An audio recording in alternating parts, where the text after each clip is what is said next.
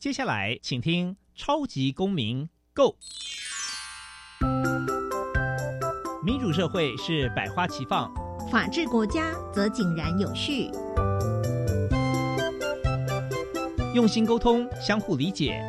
以理思辨，相互辩论。欢迎收听《超级公民 Go》。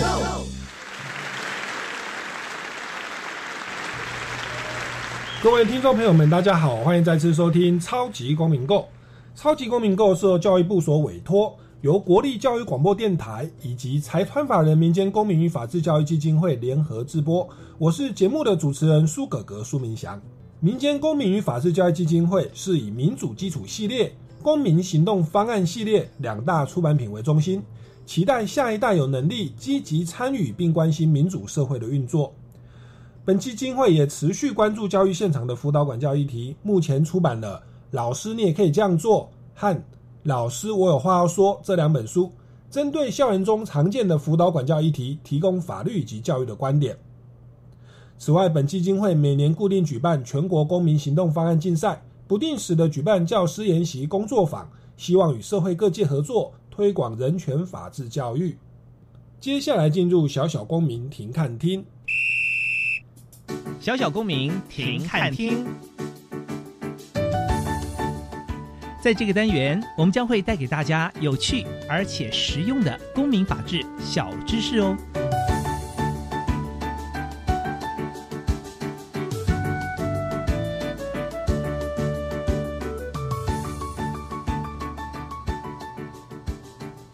上一周，我们邀请到现代妇女基金会张秀清、黄崇文社工师来带领我们认识家庭暴力防治。这个礼拜，我们延续家庭暴力防治的主题，并且把焦点移到家庭暴力当中比较脆弱的一块，也就是未成年子女遭受家暴。根据卫生福利部公告，家庭暴力为家庭成员之间发生的身体上、精神上、经济上的。骚扰、控制、威胁或其他不法的侵害行为，并可依家庭暴力防治法申请保护令，可以约束加害人的行为，或可以加害人以义务，保障被害人的安全，避免被害人以及目睹家暴的儿童、少年或特定家庭成员遭受到更多的伤害。接下来进入公民咖啡馆。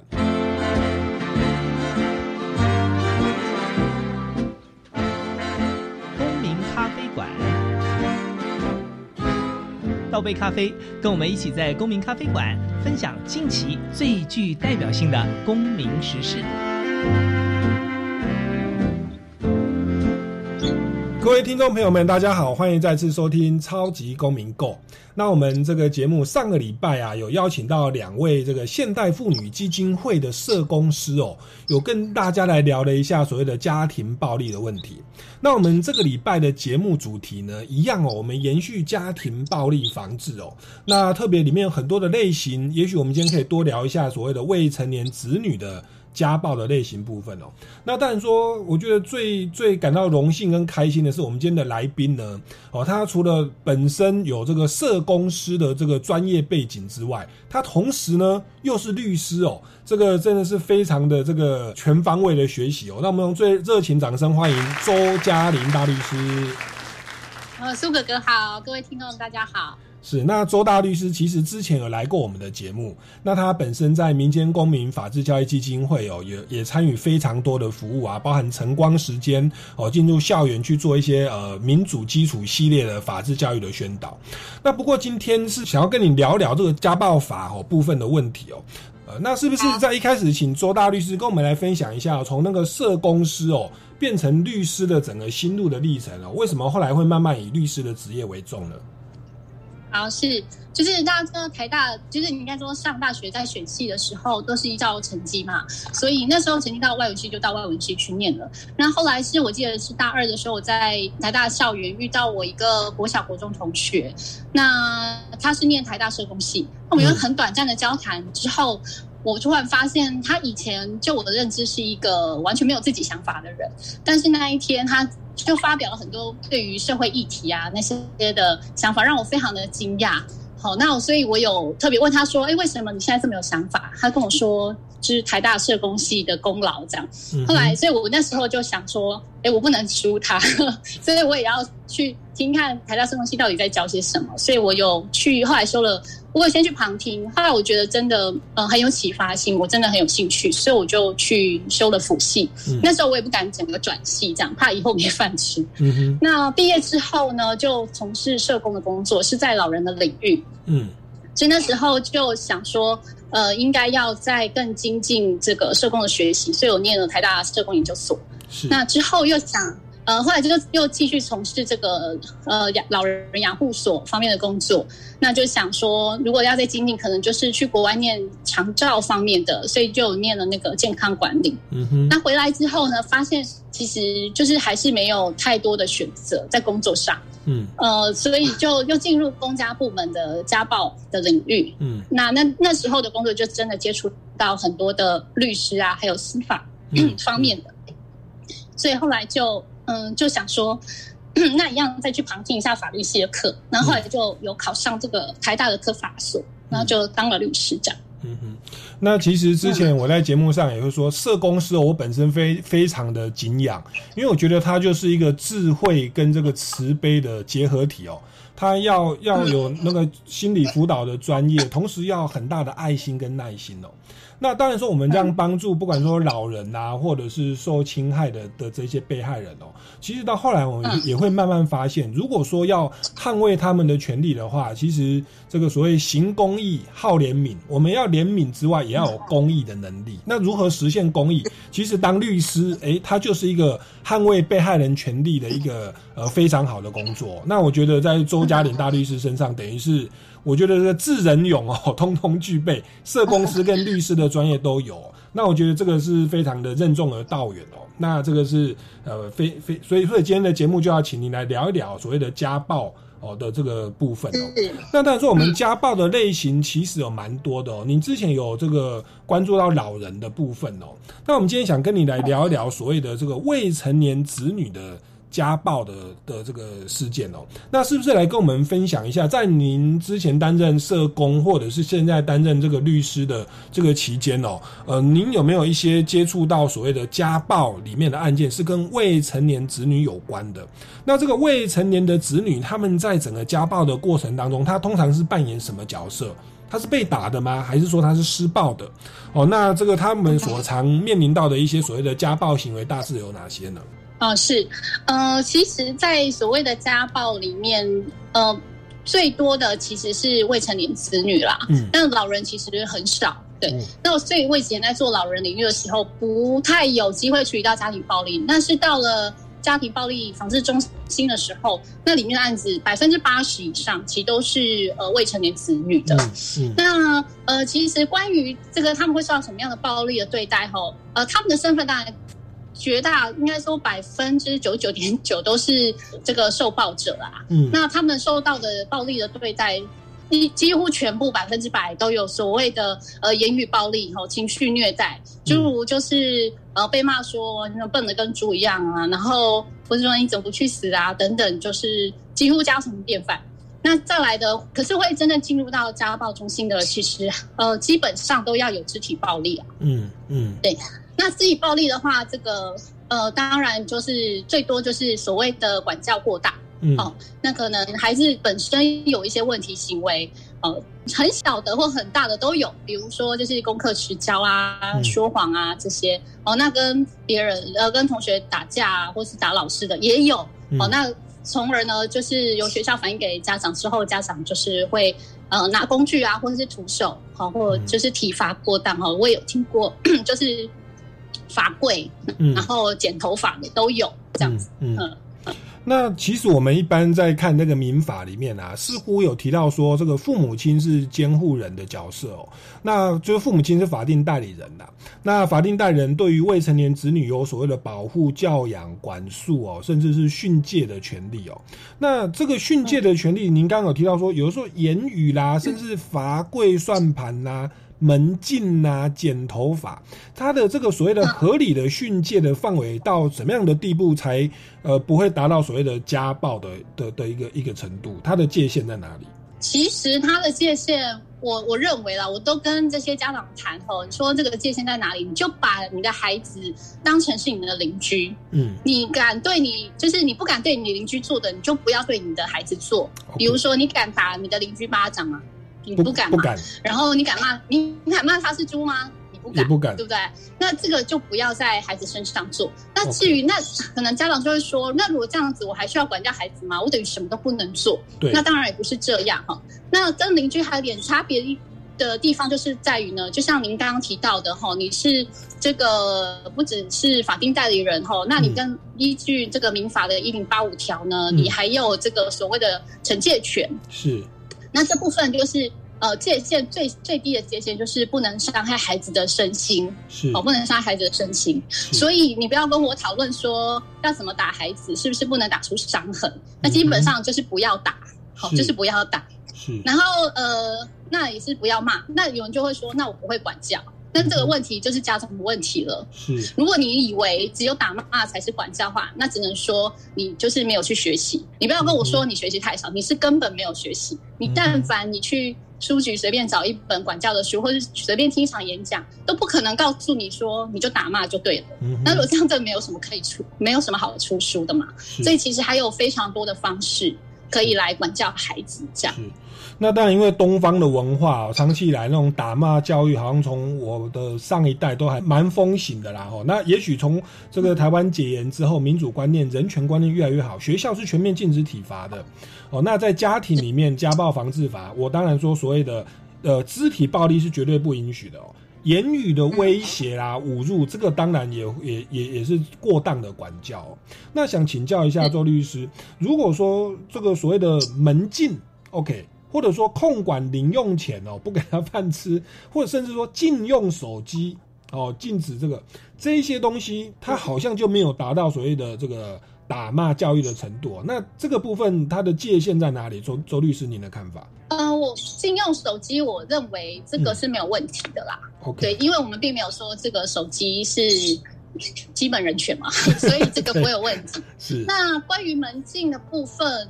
呃，其实国外也很多是使用门禁的。那你的门禁是指说，比如说去房间关房间里反省几分钟呢，嗯几小时，还是说不准他出门呢？只说，哎、你做错事情哈，我罚你门禁一个礼拜。有的时候，这个小朋友会遇到这种状况。那这样的一个呃，状况算是出去玩吗？啊、对对对，或者说，就这礼拜就除了学校以外，放学就只能在家，就不能出去玩这样子。OK，我觉得如果是一个礼拜啊，两个礼拜，这都还是在合理的啦。其实呃，就是设身处地想一想，就是让你就是社交活动，比如嗯，不过现在疫情也没差，一两个礼拜，其实我觉得都是 OK 的。对是的，是的，但是要就是要小心，如果是说像那种什么关，像之前有案子是关在厕所，然后不准哦开灯的那然后厕所关可能两三个小时，那这样当然就不行了。是哦，是这真的就伤害到他的心理了。嗯，是是是，所以所以我们的家暴法其实就是它的保障范围包含那种身体的哦、言语的、哦、精神的哦，甚至经济上的哦，其实它的范围是蛮广的。那当然说最明确的就是你不可以过当哦，你对邻居或对一般人你不会做那些事情，那你对你的小孩应该至少也要是同样的标准哦，以避免自己触法。接着请教哦，就是这一些未成年子女，当然说我们现在在节目播出的当下是未满二十岁是未成年啦，那到二零二三年是这个未满十八哦才叫未成年哦，以后这个十八岁就成年了哦。那对于这个未满十八或未满二十哦的这些未成年子女，他们在家中如您所说，百分之九十九点九都是被害人哦。那他们在面临到这种家暴或疑似家暴的情况下，那您在法律上哦，您觉得这个孩子们可以做哪些方法来自我保护，或者是所谓的收证，好让日后在社工的辅助或者在法庭上可以比较站得住脚呢？是，那这其实也是可以用在大人身上。我发现大人有一样的问题。嗯您刚刚说那个家暴防治法，它的覆盖范围其实很广嘛，对可是常常会成立的大概都只有肢体暴力，为什么呢？因为这是最好，这个是牵涉到收证的问题，而不是。举呃，大部分不敢说百分之百，是是就是不是法官认为这不严重，嗯，好、比如说经济控制可能是严重的，可问题是你要怎么样证明呢？好、那言语暴力也是。那当然你会现在会想到说可以录音，可是你当下可能就没有想到。对哦，那这个肢体暴力的话的这个伤势啊，你就算当下没有验伤，可是他伤痕大概都会留一段时间啦。对所以当你求助的时候，可能那时候就会想到要呃要搜证，要去验伤，然后或是甚至拍照。哦，那我要提醒啊，拍照的时候务必记得把你的脸拍进去，你不要只拍伤口，这样真的看不出来是你这样子哦也看不出大小。是，是对那录音的话，我就会建议说，呃，这可能会有一点工具上的障碍啦。我都会建议大人，如果可以的话，就去买那种很小的录音的设备。嗯哦，你可能因为你现在拿出手机，大家都知道你要录音了，或是录影，所以这个可能呃，可能不止没办法搜证，而且可能激起对方的怒气，更危险这样。嗯，那对于小朋友而言的话，其实小小朋友如果有在学校念书，那最好就是跟老师说，因为现在因为呃家暴防治法里面也有规定，就是这个呃老师知道以后，他们就是强制一定要通报。好、嗯那或是说呢，如果不是在学校，是比如发生在家里晚间，如果可以的话，当然就是赶快趁机呃到附近的派出所或是便利商店等等，哈，就是跟他们接电话打一一三都是可以的。好，一一三就会通知这个家暴中心的值班社工，嗯然后就会想办法来呃请这个景区的呃这个警员辖区的警员来协助，嗯这样子对。那当然说录音，当然第一时间他骂第一句，我们可能平常不会二十四小时都开着录音的。但是如果他是就是持续性的，也许他开始呃破口大骂说，嗯你也许不管是手机或者是小的录音笔哦，也许就可以进行所谓的收证的的录音的工作。那在拍照的是是部分，当然说就是要把脸拍进去哦。那当然，如果可以去医院哦，有验伤单，当然也是可以的。那不过想要请教一下，就是有的时候那个伤害的发生哦，我就是我我以前有有去听那个审判啊，就是就是那个那个被告这辩护人说，虽然说被害人他有伤，可是呢，你无你无法证明那个伤是加害人造成的。那在这个部分，想请教一下周律师您的实务经验哦。我们只有验伤了，哦是不是还不够？我还要去录音或录影，会有人证去证明是这个这个某某人造成我的伤害嘛？因为他说你是自己割的或自己打的，那这个要怎么举证呢？是，其实啊，就是我只能说证据越多越好。那像如果说你只有验伤单，然后对方这样子抗辩的话，嗯呃，其实法官不太不太会采信啊。根据我的经验是，呃，因为你说他自己自残好了，那你可能也要有让对方，你要提出说为什么对方会有这个自残的动机呀、比如说你你是父母，那你要讲说为什么孩子要这样诬陷你呢？嗯，对，正常的孩子不会做这种事嘛。那所以你可能要给法官一个他会这么做的动机，否则合理的想象一定就是你造成的嘛。嗯哼要，不然你就要说可能是谁造成的，你不能只说哦不是我。可是如果孩子都讲得很清楚、很具体，某年某月某日，哦，我们发生了怎么样的口角，或或者是我做了什么错事，所以我爸爸或妈妈怎么样对我，他拿什么样的工具，如果他指证立例，好、那你只是很苍白的说，呃，不是我，那这样法官也不会相信你。再者呢，因为这个。呃，家暴防治法它是一个民事的法律，所以在嗯举证的门槛呢就会呃低很多，就是没有到没有上升到刑事嘛，嗯所以这个法官会比较从宽的认定。嗯哼哦，基本上如果你验伤单都拿出来了，那你也都讲得出来是谁，然后什么时候做的，就人事实地物非常的清楚。嗯那法官哦，很很大的部分就会给保护令了。是对，这部分倒是不用担心。是因为家暴防治法，它基本上是发的是民事保护令啊。当然说你要告对方成立伤害罪，那个就刑事，那个有可能就认定比较严格哦，也许会不成立。但是即便如此，他在民事上还是可以发给你这个保护令哦，以避免有进一步伤害发生哦。所以这方面的举证责任就没有那么的严格了哦。那另外也想要再再请教，这都是实物上的问题哦，也都有人问过，就是说，诶，我们加害人在在骂你，进行精神虐待，那我把它录音录下来了，那在这个部分哦，他有没有所谓的侵犯隐私或违法录音的问题哦？因为我们一般知道说，诶，这个可能要收证，要开个搜索票或者开一个监听的这个法官同意。那我们私人哦，在家里自己录音，这个在法庭上的证据能力又如何呢？OK，嗯，只要掌握一个原则，嗯就是你在录的时候你要在场就可以了。但你的录音不能是说，呃，你不在场，然后比如说怎么讲，你在浴室好了，嗯哦，你在浴室，然后装那个密录器这样，那这个当然就违法，因为你不会同时在浴室，对，好、呃，最好，但你不能一录到别人的隐私部位，这是基本啦。好，第一个不能有隐私部位的，对，好，然后第二个就是呃，比如说话这个当场是你要在的，所以你录他骂你，因为是他骂你嘛，所以这是没有问题的。对，哦。那你就是不能他在跟别人讲电话，你可能就不能透露，OK OK，对，因为这是牵涉到他的隐私。对，那所以在界限大概你这样抓就不会有问题 OK 就是跟你有关，针对你的哦呃，你们在互动的都一定不会有问题。对，所以就是讲话的人，他基本上如果他知道你人是在那的哦，就是我是对你讲话，对。那基本上我们就可以说他是同意你听到的嘛哦。既然同意这个被骂的人听到，那他在录音就不算隐私啦，因为我本来就讲给你听，就骂给你听的嘛。是那这样是是就变成是是 OK 了哦。但是如果是我在，譬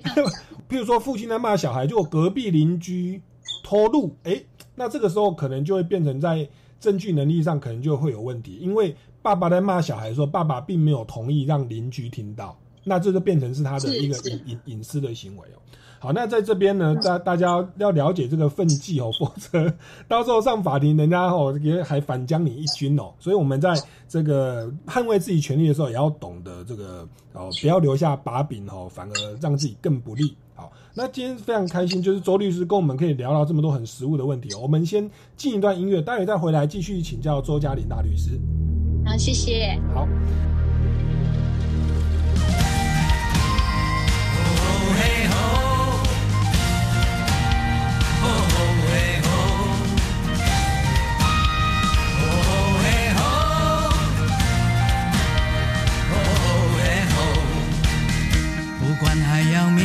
多少的困难，不管还要迎向多少的风浪，我想让你了解，你从来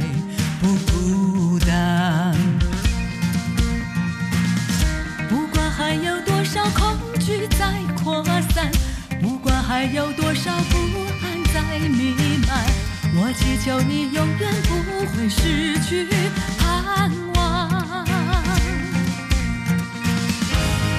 我们是如此脆弱，像融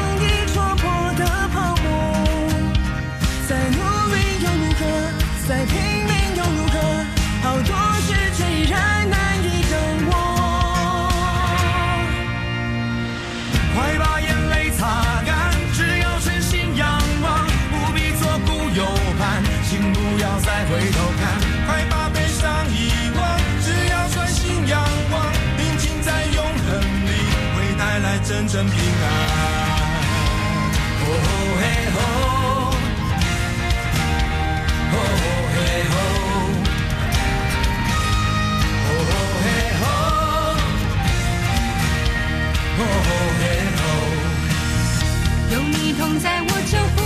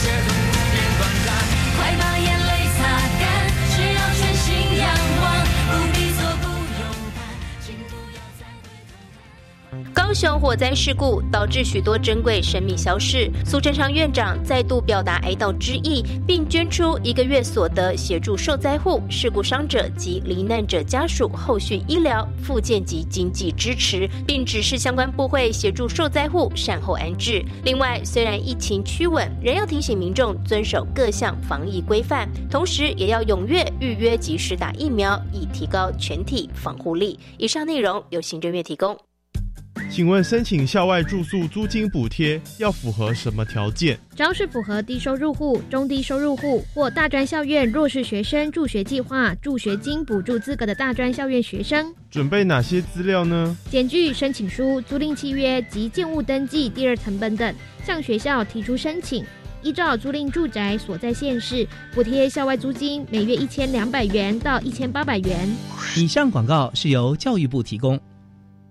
啊，天冷最适合吃姜母鸭了。哎，姜母鸭有加米酒，等一下千万别开车。一点点没关系吧？酒驾零容忍，酒驾罚还高，还有可能吊销驾照。而且如果有酒驾记录，投保强制汽车责任保险的保费将加费三千六百元，累加次数无上限。你呀，还是搭计程车吧。酒后驾车伤人害己，千万不要因为一时酒驾的错误行为，带给自己、家人及受害人一辈子的伤痛。若有相关问题，可拨打免付费服务电话零八零零五六五六七八询问。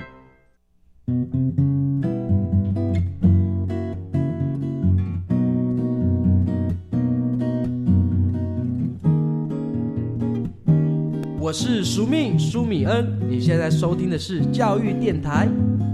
Open your 就爱教育电台。耶耶耶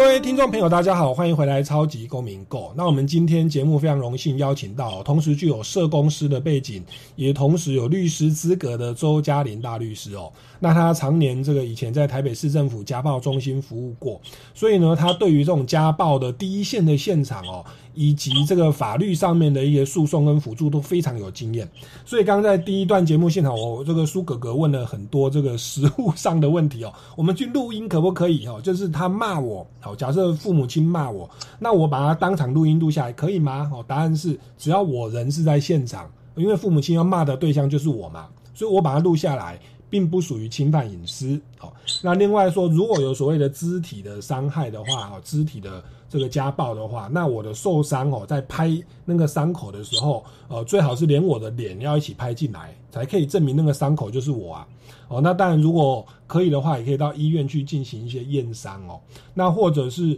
这你都觉得不方便，也没有钱的话，你可以在学校就向老师来这个投诉说有这样的状况，那老师呢就应该要去呃进行进一步的一个呈报跟关切哦，或者是社工师来了解相关的情况。好，那刚谈谈到的是所谓的被害人哦，他的自我的举证、自我的保护的问题哦。那当然，我们其实我们也常常会在宣导说，如果你听到隔壁。然后有小孩子被殴打的声音，其实你身为邻居，可以的话就是见义勇为哦，来协助他们哦。那当然说这边也就是回应到刚刚的问题哦。如果说今天隔壁他们在进行打骂教育哦，我呢自己可能是邻居，或者说我是属于这一个没有施暴的这个监护人之一，也就是假设是父母亲对不对？他是爸爸在打小孩，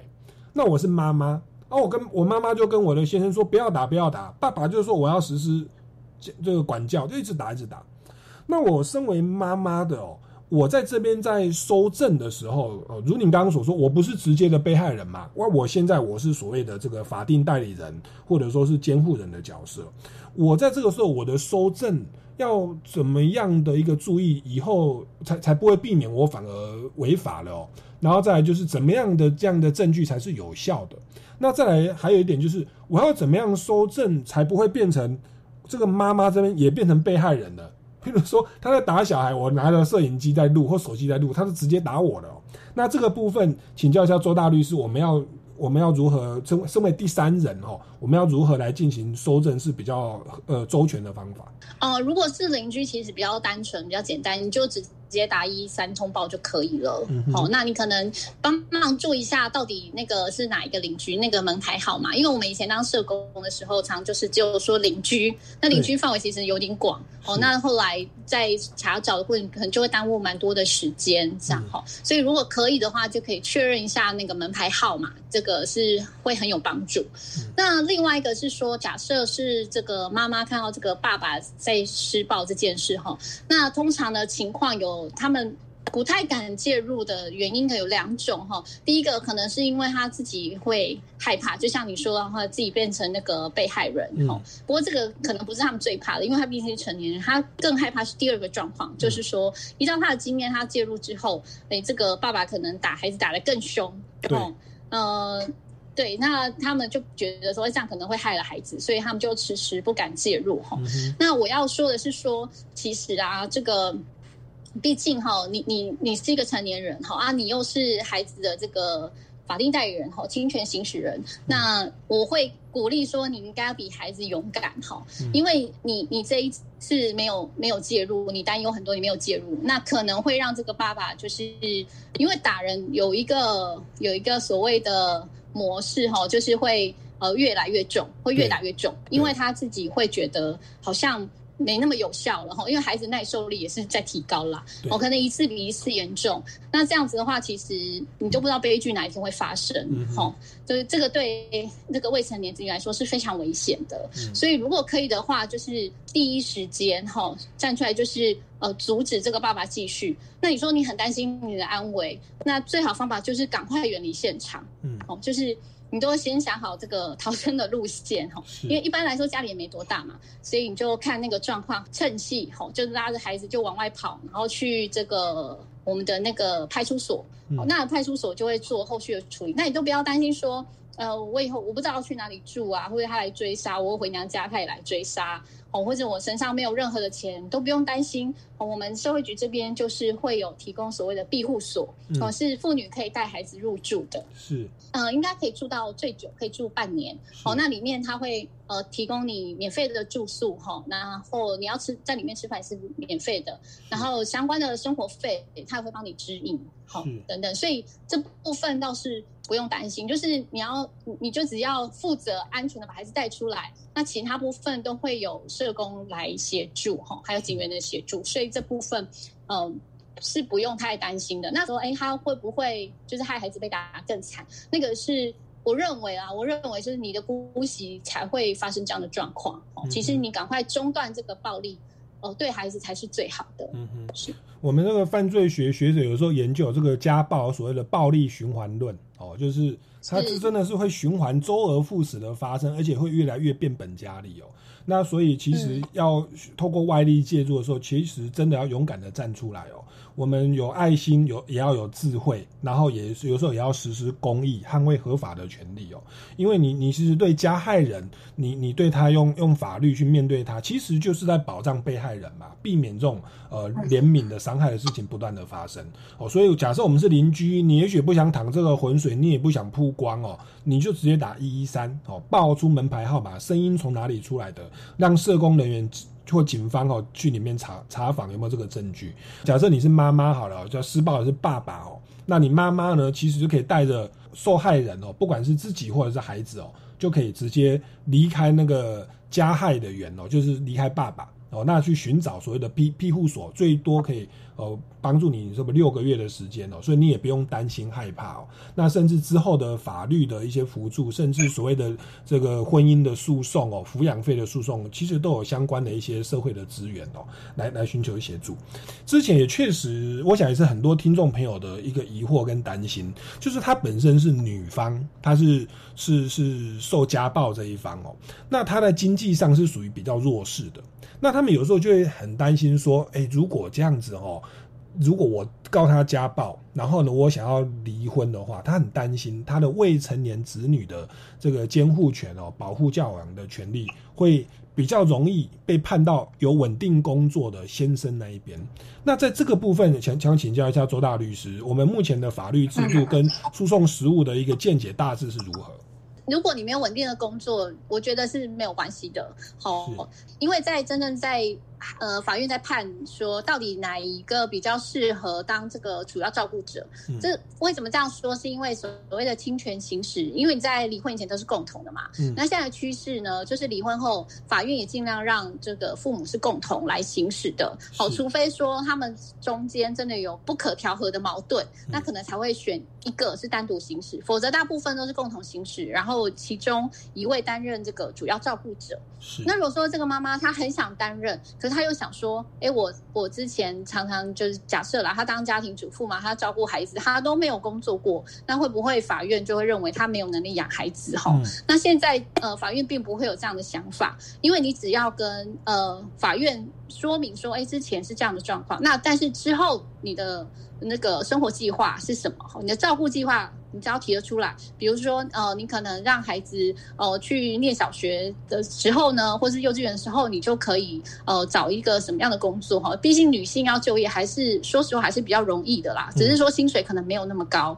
那你说薪水不高没有关系，哦，因为就让这个爸爸来付抚养费，可能就是让他付多一点。哦，不过现在我看到的都是法院啦，但它的部分它就是比如说新北市哈，嗯，就是一个人的月消费支出两万四，那他可能就是让这个爸爸付一万二而已啦。好、嗯所以如果你要真的要争取照顾孩子，你要有一个心理准备，也就是你会呃蛮吃力的。好、因为爸爸虽然被判要付一万二，有可能他都不付，那你就要去呃法院申请强制执行的时候，发现诶他都。应该也不是法险，你可能早就知道说他都在做这个领现金的工作，好，所以你也找不到他的存款，哦，要不到他的钱，哦，变成担子都会落在你身上，那你可能就要呃有这个心理准备，对。但你不用担心说你没有稳定的工作，你就没有办法当小孩主要照顾者，好，是不会这样。好，法院看的是一个。呃，它有所谓的一些原则啦，哈，比如说这个最小变动原则，假设以前都是妈妈照顾，那还是希望以后是妈妈照顾。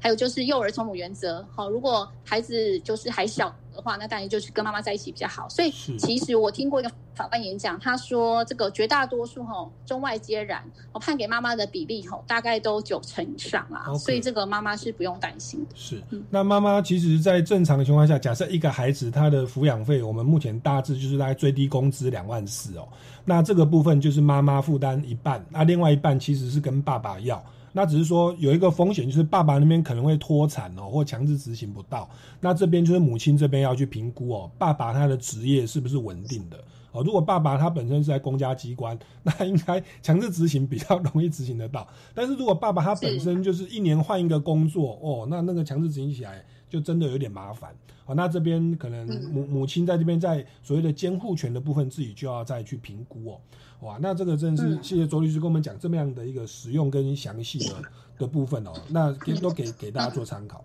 那这边也想要说，再接着请教一下哦，呃，假设妈妈她今天就是有如有如您刚刚这样的一个考量，觉得好，那我就不要监护权了哦，这个监护权就给爸爸。好，那给爸爸的时候，妈妈如果她想要去看孩子。就就我所知，目前我们民法有所谓的这个会面交往权哦。那这个部分的这个执行哦，包含说我们有时候政府有一些所谓的家暴防治中心，也有所谓的未成年子女的会面交往的这个服务。请问一下，这个是怎么样来运作？那在这个过程当中，我们要注意哪些事项呢？就是其实你在那个申请保护令的时候，假设你是带孩子离开哈，你申请保护令，那其实里面的话，对方哈就可能会跟法官提说，哦我都看不到孩子，我也想要看孩子哈。那这时候法官，那你可以跟法官说，呃，因为他可能没有直接对孩子家暴，可是孩子都有目睹，所以孩子也很害怕。那你也担心他到时候就把孩子就是直接带走了后，再也让你看不到孩子。那这时候法院可能就会说，好，那你就是去所谓呃家暴中心会有一个叫做监督会面交往。可是家暴中心的会面交往会通常是比较是呃孩子被安置这种状况，都是比如说他一直被父亲吼殴打或责打成伤，可然后这个妈妈就是没有任何的作为，哦，她就是完全不敢干涉。那这时候社工会评估说，再这样下去，这个孩子生命安全会受到威胁，所以他可能就把孩子带离了。那还有的孩子是受到性虐待，哦，可能就是所谓的乱伦，那这时候一定也会被带离这个家庭。是，那就去呃寄养家庭，那大一点的可能就是去呃所谓的学校这样子。是是，OK，所以家暴中心提供的反而是所谓的子女的安置的部分啦、哦。那那所谓的一般我们民法讲的会面交往权，他那个是说父母亲他们就是离婚的状况下，妈妈就是可能每隔两周然后去探视小孩。那哦对 OK，那是另外一个状况。好，那，那他的法院的公版会是隔周，就是六日哈，比如第二周、第四周的六日，然后让妈妈就是带回去过夜这样子然后再回来，然后可能过年啊、寒暑假会再各各增加一些时间。我刚刚还没讲完那个。呃，就是被安置的儿童嘛，然后他他的父母可能还是要跟他维系一个关系，所以可能就会有社工陪同，然后在家暴中心，然后进行一个会面。那这会面就是由家长来提出申请，可能一个月一次或两次，这样跟孩子做一个互动。那还有一种是法院裁定的，可能孩子没有被安置、哦，可是这个妈妈，刚刚我刚刚提到，然后妈妈说，哎，我爸爸跟他见面可能会把把孩子带走，那时候就可以是去所谓的呃，在这个台北呃新北的话呢，就是所谓的放心园，然后那边就会有市政府那边委托委外的一个组织。哦，他们有社工在那边陪同孩子在那边就是会面交往，哦，就哦。有一个渐进式啦，可能三个月啊、半年是这样状况，那之后评估说，哎，会面交往爸爸的状况也 OK，就会他们自己去会面这样子。OK OK，、所以不管说是夫妻之间离婚，或者说就是单纯的这个子女安置到这个抚育院哦，这种这种状况，嗯嗯为了避免父母亲在实施或者说家暴施暴者在进行会面交往的时候，又对孩子有其实实施家暴，所以就会有这样的一个安置的一个就会面交往的特殊的场所，那社工人员就会陪同陪同。那这种情况下，就会变成兼顾了父母亲的会面交往的权利，同时也保障了未成年子女的这个人身安全哦。那所以我们的这个是是是家暴中心是有提供这样的一个服务啦哦。那当然说这个是一个类型，是属于家暴的啦哦。那当然说另外一个类型就是，诶，可能就是父母亲离婚了，那母亲要去呃把孩子带回来会面交往，这样可以吗？哦，那只要当然说母亲这边她本身不是家暴的这个加害人的话，她其实就是隔周哦六日是可以带回自己的家里，甚至寒暑假都就是有一段时间哦，都带她回娘家等等哦。哦，那大概有这样的一个一这两两大模式去进行哦。好，那那接着就再 再请教一下周大律师，今天很多的问题哦，我觉得都是平常我们很想问的，我就帮我们的听众朋友来来请教。那就是我们回归到那，因为现在讲的这个离婚，它其实是后阶段的问题哦。我们回归到比较家暴发生的一开始哦，就是所谓的呃，如果说是母亲或者说是孩子，他们遭受到家庭暴力的话，那我们很常听到所谓的家庭保护令哦的家事保护令的这样的一个申请。那这个申请的流程哦，那以及它的这个所谓的效力跟内容，这个部分是请教一下周律师的专业，跟我们分享一下呢。好，呃，其实申请我都跟当事人说哈，有大概有三种方式哈。嗯一个呢，就是去警察局，好，他帮你做笔录，哦，他会跟你说，哎，要不要要申请保护，你就说你就说你要申请保护令，然后他就会帮你做笔录，他会移妥移到法院，那法院可能就会通知你开庭。嗯那这个缺点就是会比较慢。哦，嗯因为警察案子很多，哦，等到他做好，然后真的移过去的时候，你可能要再等个一两个月吧。是还有另外一种比较快的，就是你直接去地方法院，哦，去写，你跟他买诉状，然后写这个呃保护令的申请状。现在的设计都是很多勾选的啦，所以一就是可以让一般民众自己写了，好、所以其实不难，好、这但这这这就很快，你写完就直接进到法院了嘛。啊，然后可能一个月内就会通知你了，这样。那还有一种呢，就是你可以打一一三，然后跟他说你需要社工的协助，嗯那可能他就会到那个家暴防治中心，会派社工来跟你联系。嗯那你跟社工说你想要申请保护令，可是你不会写，嗯那社工就会协助你完成这个申请。好、所以大概有这样三种流程可以做看看。对，是，就是从社工打一一三哦，或者到检警到警察局去报案，那要不然就是直接到地方法院哦，诉讼辅导科哦，他会给你固定的表格对来来来教你写。那这样写了以后，我们申请大概多久这个保护令会下来？那保护令的内容可以提供我们哪些实质的保护呢？那就要看你当初申请你是申请什么。如果你是申请暂时保护令的话，嗯呃，它会比较快。嗯那呃不一定会开庭。如果你提供验伤单，通常法院就会直接核发你这个暂时保护令。如果你什么证据都没有的话，可能法院还是会开庭。哦，他就是暂时保护令开庭，这种几率比较小，但是有的。嗯我、当然会问你一些状况。如果他听一听，法院就觉得说这个听起来就是太空泛了，或是说呃可能是偶一为之的，他可能在暂时保护令就把你驳掉，有可能。如果说，哎，他给你暂时保护令了，那可能你再等个一个月啊，你就会收到通知说要通常保护令要开庭。是哦，通常保护令是一定会开庭的。那个暂时保护令他会自己转成通常保护令。那通常保护令开庭之后，法官如果哈，不管他是给你通常保护令呢，还是把你驳掉呢，你这个暂时保护令就会失效了。好，两个不会并存。那如果说你得到这个。保护令的呢，它通常最长的效期是两年哈。过去受报史是重要，但是其实更重要的是你要跟法官强调哦，为什么你会需要这个保护令？也就是说，未来你跟这个加害人还有什么样的联系？嗯哼，好，比如说呃，我通常都会跟妇女说。呃，假设你们还有个孩子，那你就可以跟这个法官说，因为以后啊，我们就是孩子会面交往，我们还会有联系，所以我还需要这个保护令的保障。那这样法官可能就会就会允许。那如果你说还有一种状况是说，哎，你们根本没有孩子，然后你也跟法官说，我再也不会跟他见面了，然后在等开庭的这段时间，我们也从来没有联络。嗯哼，那法官就会觉得，好啊，你以前虽然有受暴史，可是听起来以后。根本也不太有机会有了，那你可能就不需要这个保护令了。嗯哼，好，所以未来的这个受暴的可能性才是可能更需要强调的。哦，所以保护令大家有个观念，它比较是保护未来的哦，未来不要再发生这些家暴了。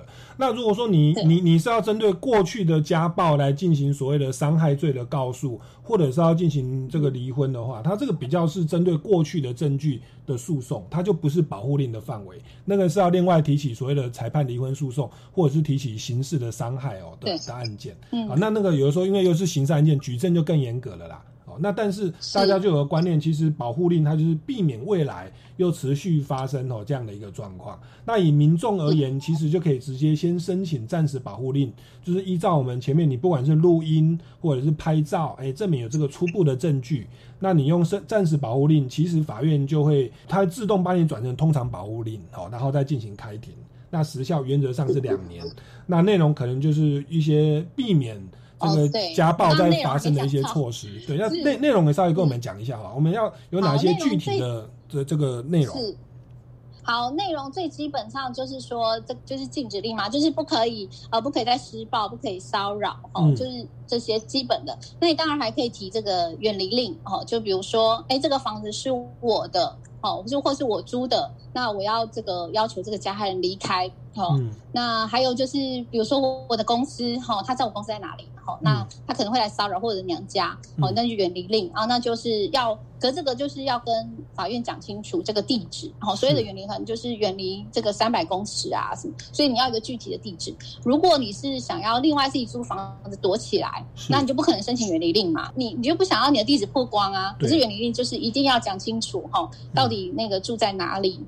OK，那这是基本的，还有就是说你可以说，哎，暂定那个。呃，子女这个侵权行使的这个暂时的状态，我可以说，呃，就是因为你的这个离婚，你你不一定会离婚嘛，哦，或是说你你要离婚，那你这个诉讼可能要打很久，那保护力比较快，可是你希望孩子就是先由你来照顾来行使这个侵权，那你可以跟法院这样要求，就是在保护令有效期间呢。先由你来单独行使，好，可以跟法官说。还有就是像抚养费也可以先要。还有一个就是，呃，就是对方，如果你认为说，哎，他好像每次都是因为喝酒或是吸毒，好，他滥用药物才会施暴，嗯，哦，或者是说他这个情绪控。管有问题，那都可以跟法院说，呃，是不是让他去上课？好，不管是戒酒戒瘾啊，还是心理辅导等课程，哈。不过有的妇女很有趣，她就跟我说，她才不要跟法官讲这个，免得就是激怒对方。哦，那我们都会这样跟，但是我们会跟法官暗示说，哎，法官，因为法官可以依职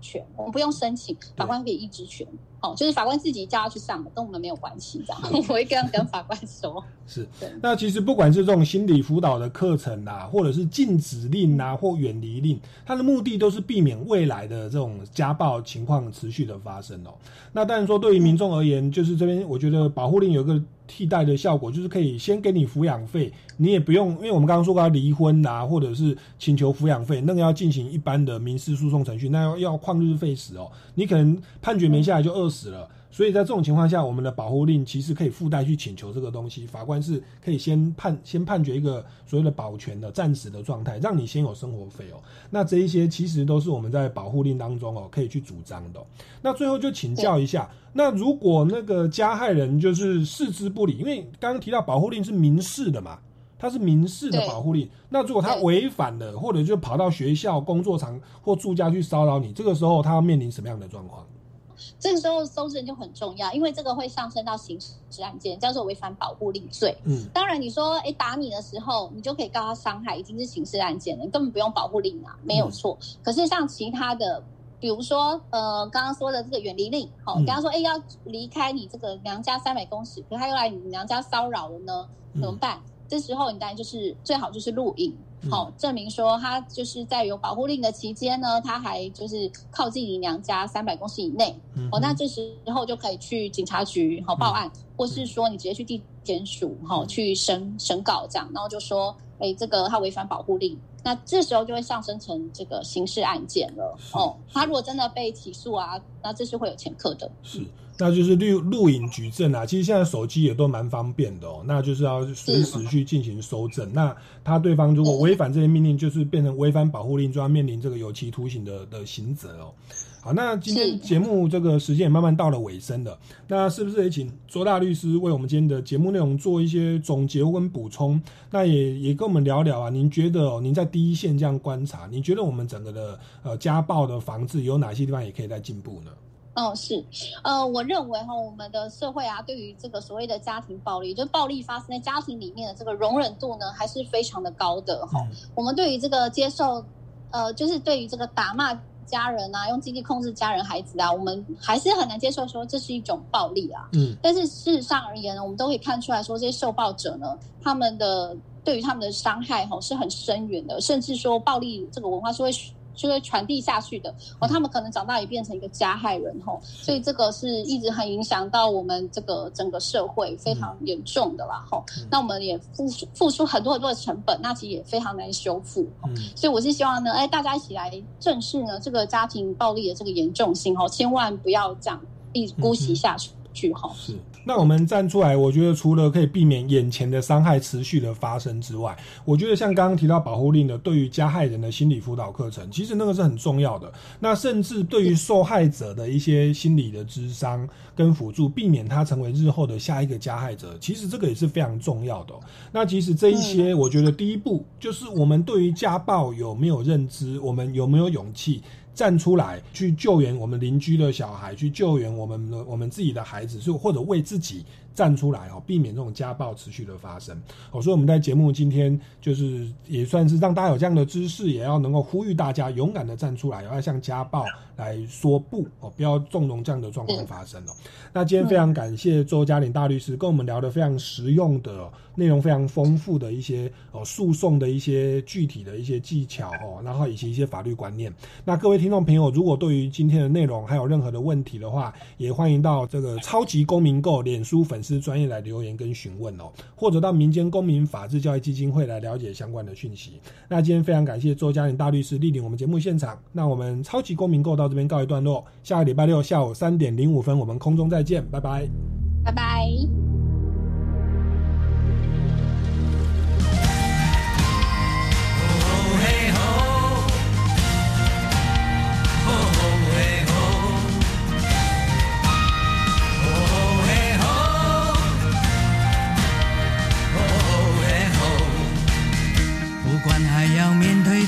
少的困难，不管还要迎向多少的风浪，我想让你了解，你从来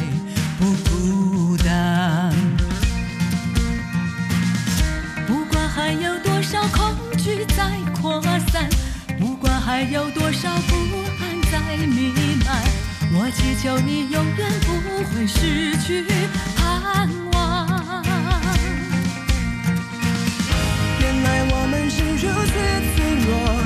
相融